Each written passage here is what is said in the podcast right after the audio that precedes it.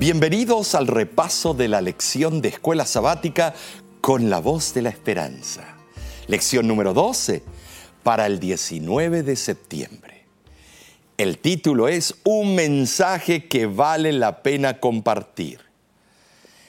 Y el versículo clave es el mensaje del primer ángel. Leemos de Apocalipsis 14, 6 y 7. Vi volar por en medio del cielo a otro ángel que tenía el Evangelio eterno para predicarlo a los moradores de la tierra, a toda nación, tribu, lengua y pueblo, diciendo a gran voz, Temed a Dios y dadle gloria, porque la hora de su juicio ha llegado, y adorad a aquel que hizo el cielo y la tierra, el mar y las fuentes de aguas. Quiero explicarte que esta lección es muy especial Estamos llegando ya al broche de oro de todo el trimestre. Pero en esta semana trataremos el anuncio de Dios, de qué manera y qué mensaje especial tenemos para la testificación. Nos dedicaremos más a la profecía de la cual acabamos de leer. Así que hoy será un tema más ameno y con más información. La Biblia se enfoca en las dos venidas de Jesús. Vino la primera para redimirnos y volverá por segunda vez para llevarse a los suyos a las mansiones celestiales. El último libro de la Biblia, Apocalipsis, escrito en la isla de Patmos por el apóstol Juan, revelado por Dios, es algo tan especial. Fue escrito con el propósito de preparar al mundo para el regreso de Jesús. Gloria a Dios por el libro de Apocalipsis y todos los libros de la Biblia. Es un mensaje urgente para esta generación. En el siglo XIX, un despertar nació alrededor del mundo, con diferentes caudillos que no se conocían entre sí y eran de diferentes denominaciones. Empezaron a estudiar con diligencia las profecías del fin, especialmente los mensajes de los tres ángeles, que lo encontramos en Apocalipsis capítulo 14, del versículo 6 en adelante. Y vemos que el cristianismo, cuando empezó a estudiar estos temas, empezó a regresar a la piedad primitiva. Este ángel, o sea, el mensaje del primer ángel, apareció volando por medio del cielo. La trayectoria de su vuelo indica los alcances mundiales de la obra y su mensaje peculiar su obra va en crecimiento paulatino hasta que la ve y la oye toda la humanidad. El ángel representa a los portavoces de Dios ocupados en la tarea de proclamar el Evangelio eterno en un tiempo cuando la hora del juicio ha llegado. Los ángeles también ayudan a los hombres en la tarea de proclamar el Evangelio. Este Evangelio tiene que ver con la gracia de un Dios amante y menesteroso. Es un mensaje mundial con un alcance universal y debe ser comunicado a gran voz megáfone, megáfono, de donde sale la palabra micrófono, voz amplificada, todo el mundo lo tiene que escuchar porque el tiempo ha llegado. La hora de su crisis, en el griego, la hora de su juicio ha llegado. Es un mensaje cuyo sonido debe ser amplificado y repetido a los cuatro ángulos de la tierra. Y gracias a la red social está ocurriendo eso ahora. Los mensajes del primer y del tercer ángel se proclaman a gran voz. ¿Cuál es la importancia de estos mensajes? Cuando hombres y mujeres alrededor del mundo empezaron a predicar este mensaje, denunciaban al materialismo y el humanismo secular que estaba tomando de lleno a la sociedad era una exhortación a dar la gloria al creador de los cielos y la tierra. Por casi 1800 años se dejaron a un lado las verdades bíblicas que hablaban del creador que luego vino a salvar su creación.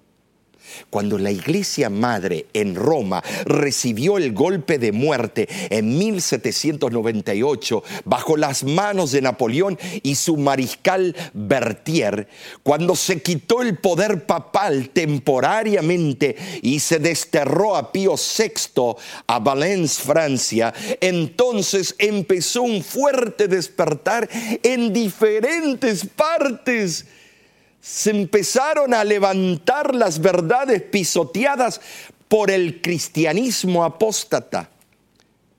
No obstante, el mensaje bíblico sigue con más información. Dice que la hora de su juicio ha venido. Una obra de un juicio investigador. La palabra juicio es crisis, que denota la acción de juzgar. Este juicio investigativo no es el de sentencia, no es el sentencial. El juicio tiene que ver primero con los casos de los muertos de todas las edades y luego termina con los vivos que estarán presentes antes de la venida de Cristo. Tal vez tú, tal vez yo. ¡Ay, qué privilegio, qué emocionante! Así como para el pueblo de Israel llegaba el juicio investigativo una vez al año, desde la fiesta de las trompetas hasta el día de la expiación, ese mismo proceso está ocurriendo en forma global para anunciar la pronta venida del Mesías por segunda vez. En el tiempo de esta predicación surgiría un grupo compuesto de diferentes trasfondos que se unirían en un mismo mensaje. Este mensaje advertiría al mundo a que se prepare porque el proceso del juicio investigador ya había llegado y culminaría con el juicio ejecutivo en la segunda venida de Cristo. El domingo, el título es El mensaje de la verdad presente de Pedro. En segunda de Pedro, capítulo 1, versículo 12, el apóstol usa una expresión para hablarle al mundo con presteza. Segunda de Pedro, capítulo 1, versículo 12. Dice así: por esto yo no dejaré de recordaros siempre estas cosas, aunque vosotros las sepáis y estéis confirmados en la verdad presente. Pedro había sido testigo de los milagros hechos por Cristo y contempló el milagro de la transfiguración una representación en miniatura del futuro reino de gloria. Así lo denomina el deseo de toda la gente, es páginas 390. Sin embargo, Aquí piensa especialmente en la manifestación del poder divino que acompañará a la segunda venida, de la cual la transfiguración fue una promesa o anticipo el hecho de que los apóstoles hubieran sido testigos oculares de la vida, el ministerio, la muerte, la resurrección y ascensión de Cristo, los convencía de que sin duda era el Mesías prometido, el Hijo de Dios. Esa convicción, convicción le daba a su vez un poder irresistible al mensaje que proclamaban. El apóstol sabía que la venida de su Señor quitaría las tinieblas del mundo y daría comienzo a una luz eterna. Entonces no habría necesidad de lámpara, pues la luz del mundo daría toda la luz necesaria a sus redimidos. Pero también podría haber pensado en disfrutar, estimados, o despuntar, perdón, del día que traerá salvación a cada ser humano. Pasemos a la parte del lunes. El enfoque en el tiempo del fin de Apocalipsis. Cada una de las principales profecías del Apocalipsis termina en el glorioso regreso de nuestro Señor. Desde el primero hasta el último capítulo del libro de Apocalipsis, el clímax de cada profecía es la segunda venida de Jesús, el cordero que fue inmolado. Apocalipsis 5:12 dice que viene de nuevo como rey de reyes y señor de señores. Apocalipsis 19:16 dice que derrotará a todos los enemigos que oprimen y persiguen a su pueblo. Apocalipsis 17, 14. Lo librará de esta pesadilla de pecado y lo llevará a casa, a la gloria. El gran conflicto entre el bien y el mal terminará. Gloria a Dios.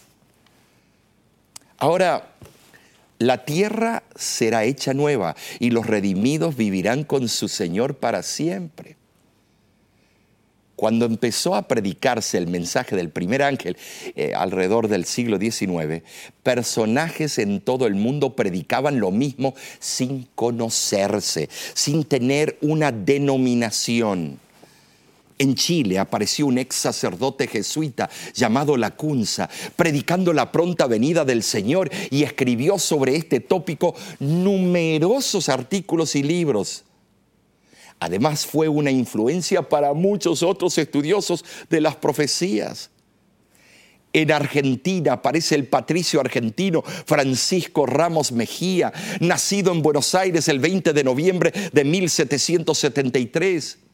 Fue un ferviente estudioso de las profecías bíblicas sobre el advenimiento de Cristo y eran miembros de la Iglesia Apostólica Romana, pero que querían saber la verdad.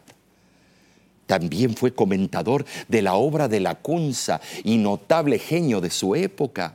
Es notable destacar que trabajó entre los aborígenes argentinos para enseñarles las verdades bíblicas, principalmente que la ley de Dios no había sido abolida y era nuestra responsabilidad de guardarla.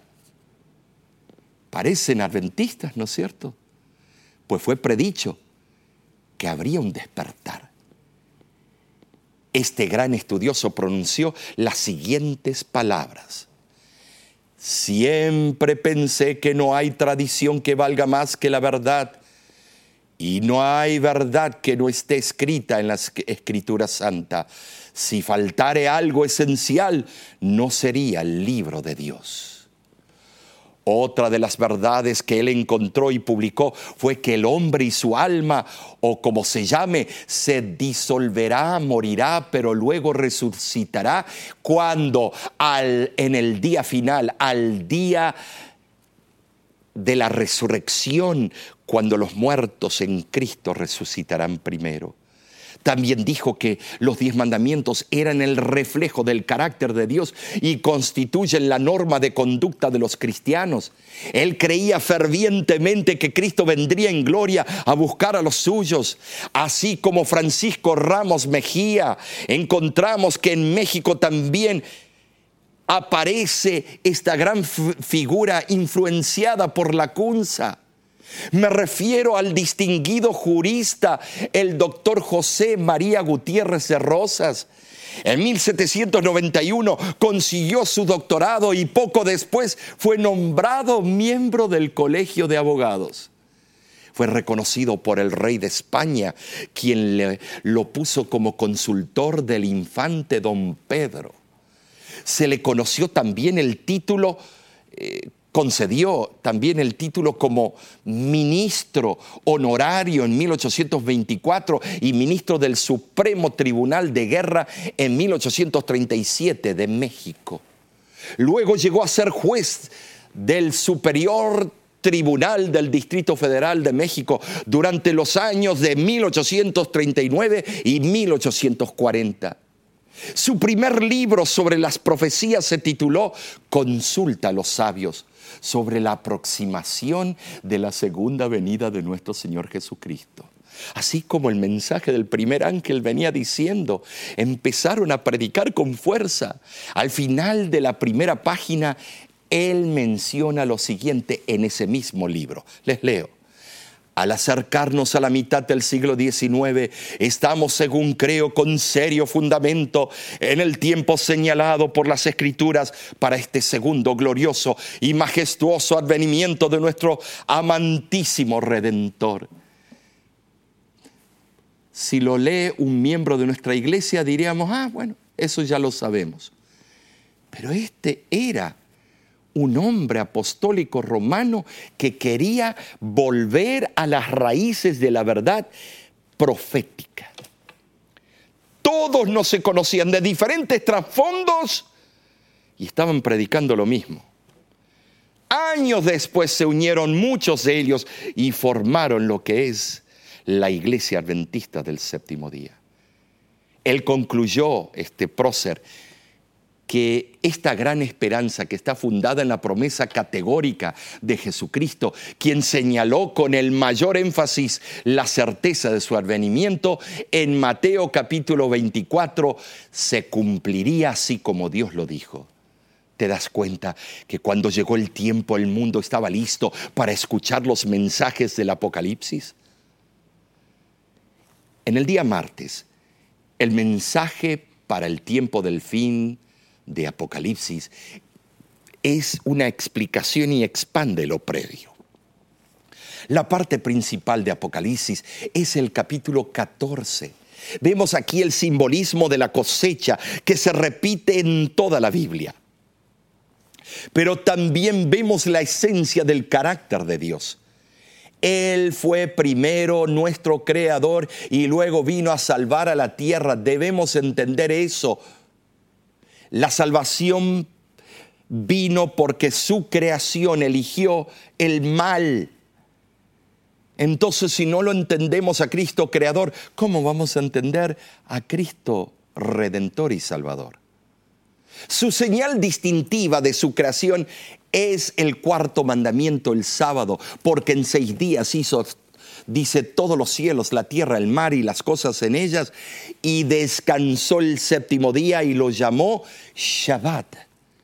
Shabbatón, sábado, descanso, un memorial, una paréntesis, un memorial del Creador. Por eso Jesús dijo en el libro de Marcos capítulo 2, versículos 26 y 27, ¿qué es lo que dijo?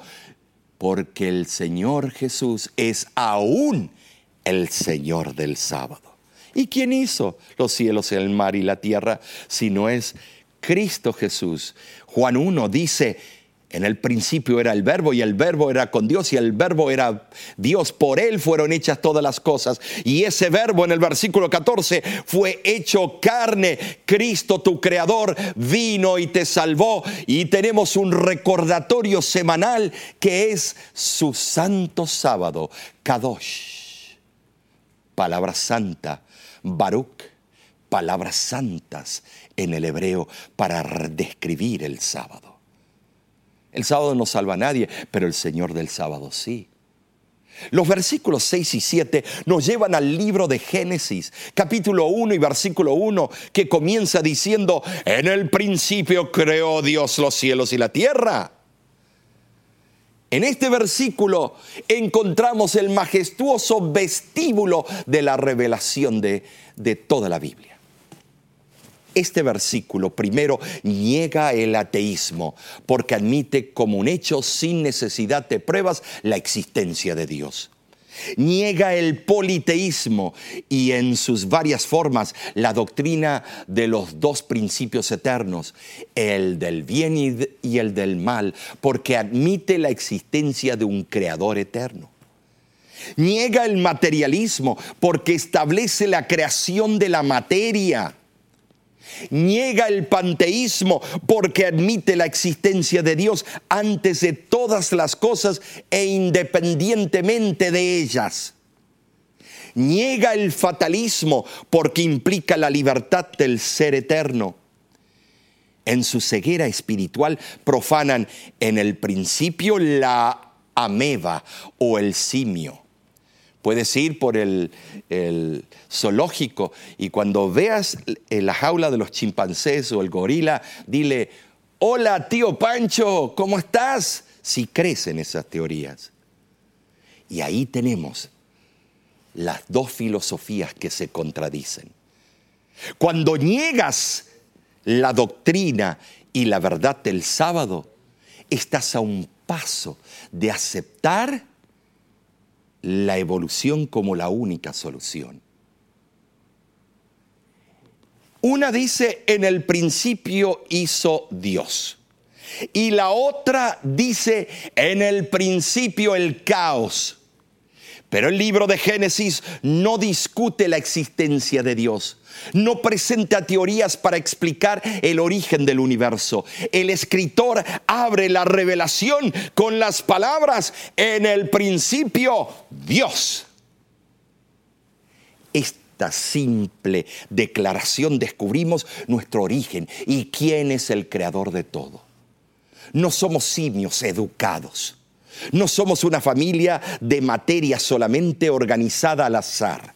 Vinimos de Dios y en Él vivimos y nos movemos y somos, pues Él es quien da todos vida y aliento y todas las cosas. Hechos capítulo 17, versículo 28. También el 25 dice algo parecido. Hay, sin embargo, algo que nos asombra. Ese Dios creador se revela al hombre y le dice, con amor eterno te he amado y por tanto te prolongué mi misericordia. Jeremías 31, 3. Ay del hombre que rechaza el conocimiento de Dios para seguir sus propios caminos. Tal decisión conduce a la desgracia y a la ruina. El cuarto mandamiento claramente identifica a Dios como nuestro creador. Y Ezequiel 20:20 nos corrobora claramente este concepto. Y santificad mis sábados. Y sean por señal entre mí y vosotros. Para que sepáis que yo soy Jehová vuestro Dios. Veamos lo que el famoso teólogo judío Abraham Heschel dijo sobre el sábado. Y así fue como Dios bendijo Baruch el día sábado, lo santificó Kadosh, porque en él reposó Shabbat de toda la obra de la creación. Génesis del 2, perdón, capítulo 2, del 1 al 3. Y mira lo que Heschel dice. Si hay algo inherente a la institución del sábado es que cuenta con la bendición divina. Dios lo bendijo. Abraham Heschel con acierto indica que Kadosh, la palabra santo es uno de los vocablos más distinguidos de la Biblia, un vocablo que mejor que ningún otro representa el misterio y la majestad de lo divino. Por esta razón, Filón de Alejandría afirmó que el sábado es algo así como un día festivo, no en memoria de una ciudad o de una nación, sino de algo más universal y lo calificó como el cumpleaños del mundo. El verdadero creyente va a adorar a Dios solamente. La adoración a Dios contrasta con la adoración a la bestia. Apocalipsis 13, 8 y 12. Y contrasta con su imagen. En la crisis que pronto vendrá, los habitantes de la tierra tendrán que escoger como lo hicieron los tres fieles hebreos de la antigüedad, entre el culto del Dios verdadero y el culto de los dioses falsos. El mensaje del primer ángel, hermano, tiene el propósito de preparar a los seres humanos para que hagan la debida elección y permanezcan firmes en el tiempo de crisis. El creador del universo es el verdadero y único objeto de adoración. Te voy a leer del libro de evangelismo por Elena G. de White, páginas 122 y 123. Mira lo que dice. En un sentido muy especial, los adventistas del séptimo día han sido colocados en el mundo como centinelas y transmisores de luz. A ellos ha sido confiada la tarea de dirigir la última amonestación a un mundo que perece. La palabra de Dios proyecta sobre ellos una luz maravillosa. Una obra de la mayor importancia les ha sido confiada. Proclamar los mensajes del primero, segundo y tercer ángeles.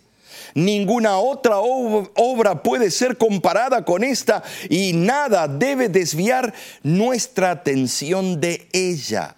Qué hermoso comentario, ¿no es cierto? Pero pasemos al miércoles. Su título, Entender más plenamente el mensaje de Dios. La exhortación a adorar a Dios como el Creador ha llegado a ser especialmente oportuno desde los años siguientes a la predicación inicial del mensaje del primer ángel, debido a la rápida propagación de la teoría de la evolución, por supuesto. Además, la exhortación a adorar a Dios como el creador de todas las cosas indica que debe prestarse la debida atención al monumento que recuerda las obras creadas por Dios, el sábado del Señor.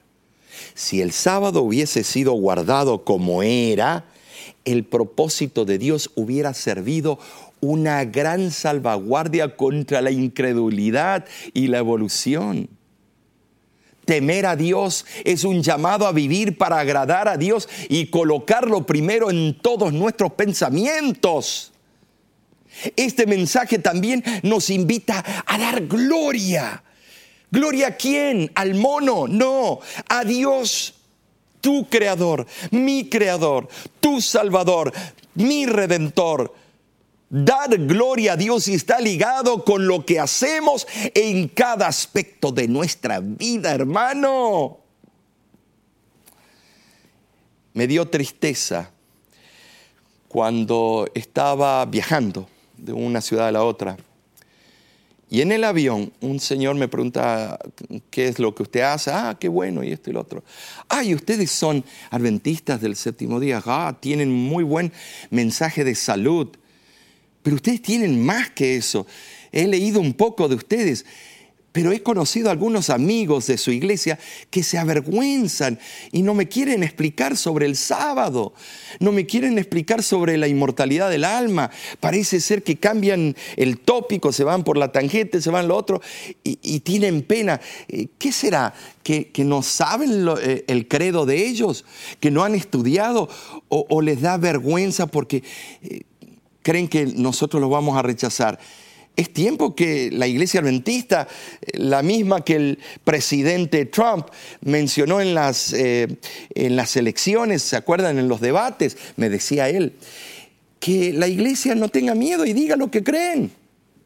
Qué vergüenza me dio que alguien que yo no conocía me estaba dando una cachetada a mí, a toda la iglesia, tal vez a ti, y diciendo, ¿por qué te avergüenzas de llamarte adventista del séptimo día y no poner a corner church de todas las denominaciones? Amigo, tienes que ser específico, tienes que dar tu nombre, tienes que dar tu credo, tienes que estar con el orgullo sano de la verdad que justifica al hombre. Cristo te justifica, pero Él tiene una verdad y la tienes que presentar, tienes que testificar el mensaje profético. En esta época existe una actitud de desobediencia desafiante a Dios, una actitud de reverencia a Dios. olvídense, la obediencia a Dios y el juicio uh, lo dejan a un lado. A través de la justicia divina podemos nosotros vivir y demostrarle al mundo y glorificar al, al nombre de Dios y con lo que hacemos podemos decirle al mundo, sí se puede la justicia de Cristo nos capacita. El sábado exalta a Cristo como el Creador y hace un llamamiento a todos los hombres y las mujeres de todas partes para adorar a aquel que hizo el cielo y la tierra. Apocalipsis 14, 7. No fue Cristo que abolió los diez mandamientos y especialmente el sábado, sino un poder que asume que tiene el derecho de ser igual a Dios situado en la ciudad de siete montes. Y ahora Estimados, las hijas que nacieron de ese movimiento dicen, mamá, tú tienes razón.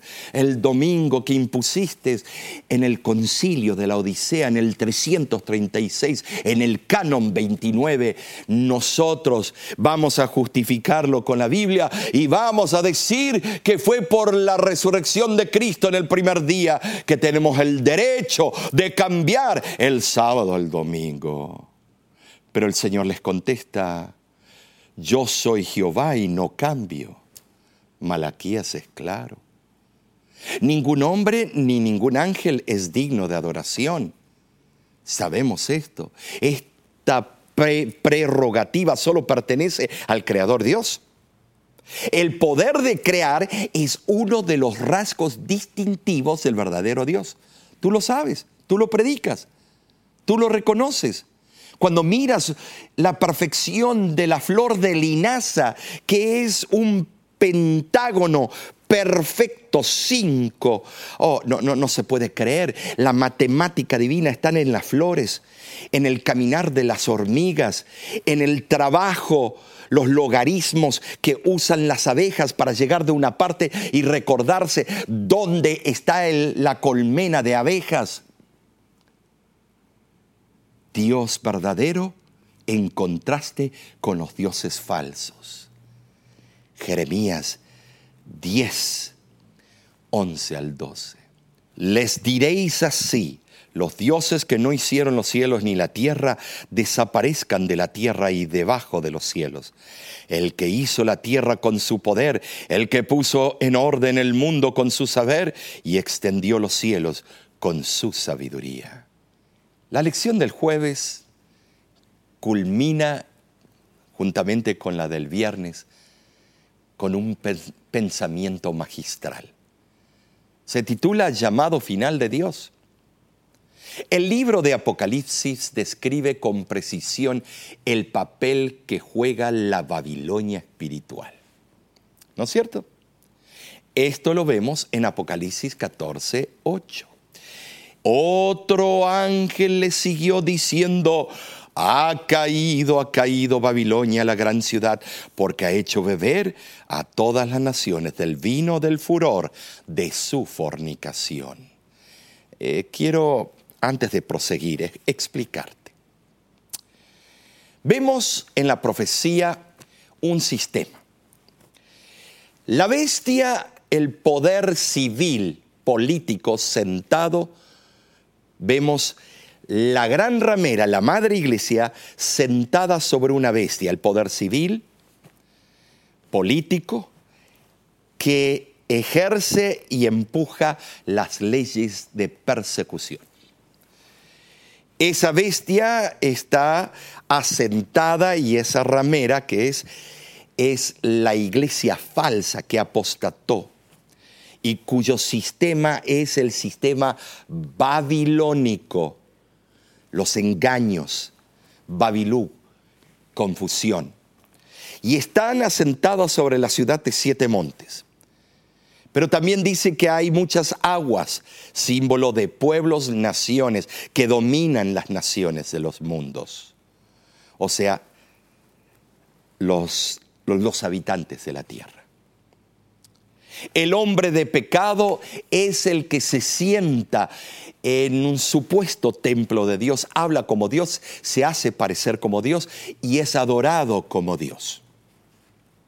La imagen de la bestia es formada por tres espíritus inmundos. El protestantismo apóstata, Roma y el espiritismo moderno formarán la imagen y le darán ese poder a esa bestia, le darán, le empujarán a la bestia para darle auge a la gran ramera. Pero el versículo dice, que ese, esa ramera tiene ese sistema de verdades que fueron cambiadas en la Biblia y porque creían tener la autoridad en la tierra como dioses en la tierra, cambiaron la mediación de Cristo por la mediación de ministros y sacerdotes. Por eso el mensaje de Apocalipsis es el mensaje de justificación por la fe. Además de eso, introdujeron imágenes. Además de eso, cambiaron el sábado por el domingo. Además de eso, eliminaron el segundo mandamiento, lo sacaron del mapa, empezaron las imágenes en las iglesias y luego el número 10 lo cortaron en dos y movieron todos para arriba y todavía quedaron 10 mandamientos alterados por la madre iglesia. Y las hijas dicen, mamá, tienes razón. ¿Por qué digo esto? Porque el 2017, octubre 31, se reúne el obispo de Roma, Francisco, con los líderes anglicanos y luteranos mundiales y algunos evangélicos, y firman un tratado de unificación, terminando la reforma, perdón, la protesta. Estimados, porque ya ambas piensan igual. ¿Qué dice la profecía? Que las hijas iban a hacerle caso a la madre. Notemos que este ángel va por medio del cielo a diferencia de los otros dos. Este ángel acompaña al primero, queriendo decir que los dos mensajes se complementan y dan secuencialmente lo que ha de acontecer. El mensaje que ha caído Babilonia es utilizado por el apóstol Juan para describir todas las iglesias que han seguido a la madre iglesias en sus dictámenes, doctrinas y tradiciones. Este es el sistema que utiliza la madre de las rameras y por consiguiente sus hijas le apoyan. Resumamos todo esto. La caída de esta madre iglesia y sus hijas es progresiva y acumulativa. Ha caído por ser pretenciosa, también porque ha cambiado los mandamientos de Dios y ha dado a beber el vino de su cáliz a sus devotos. Tú, testificador, debes tomar estas profecías a pecho, con inteligencia, con sabiduría, con el Espíritu Santo presenta al Cristo de las profecías.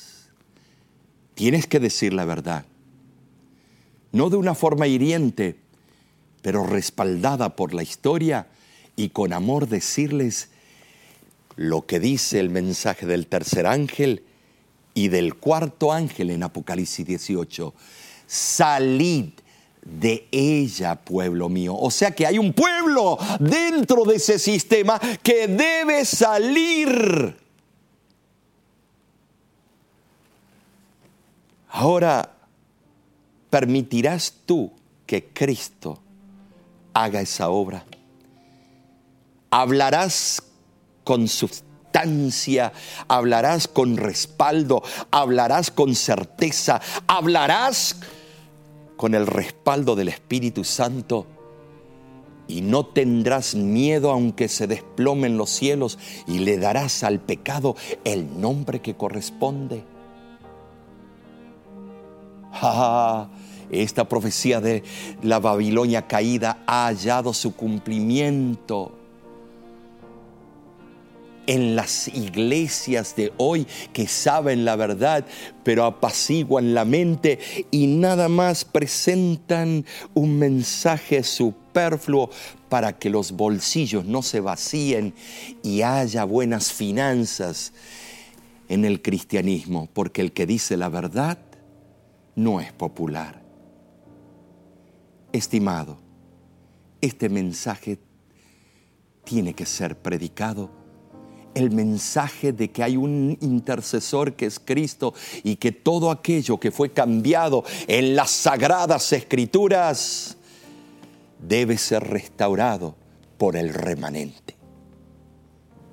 Y todo esto se cumplirá en el tiempo del fin. Yo te pido que analices, que estudies, que veas todos e, estos elementos de la unión de estos grupos religiosos, pero que agradezcas al Señor que tú tienes el mensaje del primero, segundo, tercer ángel y culmina con el fuerte pregón en Apocalipsis capítulo 18, versículo 2 y 4. Y ustedes testificadores, yo testificador, tenemos que ir a dar la luz que llene el globo terráqueo y que venga el segundo día del Pentecostés. ¿Aceptas este desafío? Iglesia de Cristo, hoy es el día de Jehová. Te esperamos la próxima semana en este mismo canal de YouTube para estudiar la lección de escuela sabática del décimo tercer sábado donde daremos con broche de oro el final de todos estos pensamientos. Tú eres un testificador, testifica por Cristo, para Cristo y para Cristo siempre lo harás. Es mi sincero deseo y oración. Y si tienes alguna pregunta o quieres sacar materiales preciosos eh, de devoción o de estudio, puedes entrar a nuestro website a nuestra página del web que es lavoz.org o baja nuestra aplicación con todo ese precioso contenido que tiene ella. Además, algunos nos escriben que quieren colaborar con el ministerio de la voz de la esperanza. Ve a nuestra página web y ahí te dirán cómo hacerlo. De nuestra parte, te apreciamos, te queremos mucho. Sigue estudiando pero predica la sana doctrina. Que Dios te bendiga ricamente.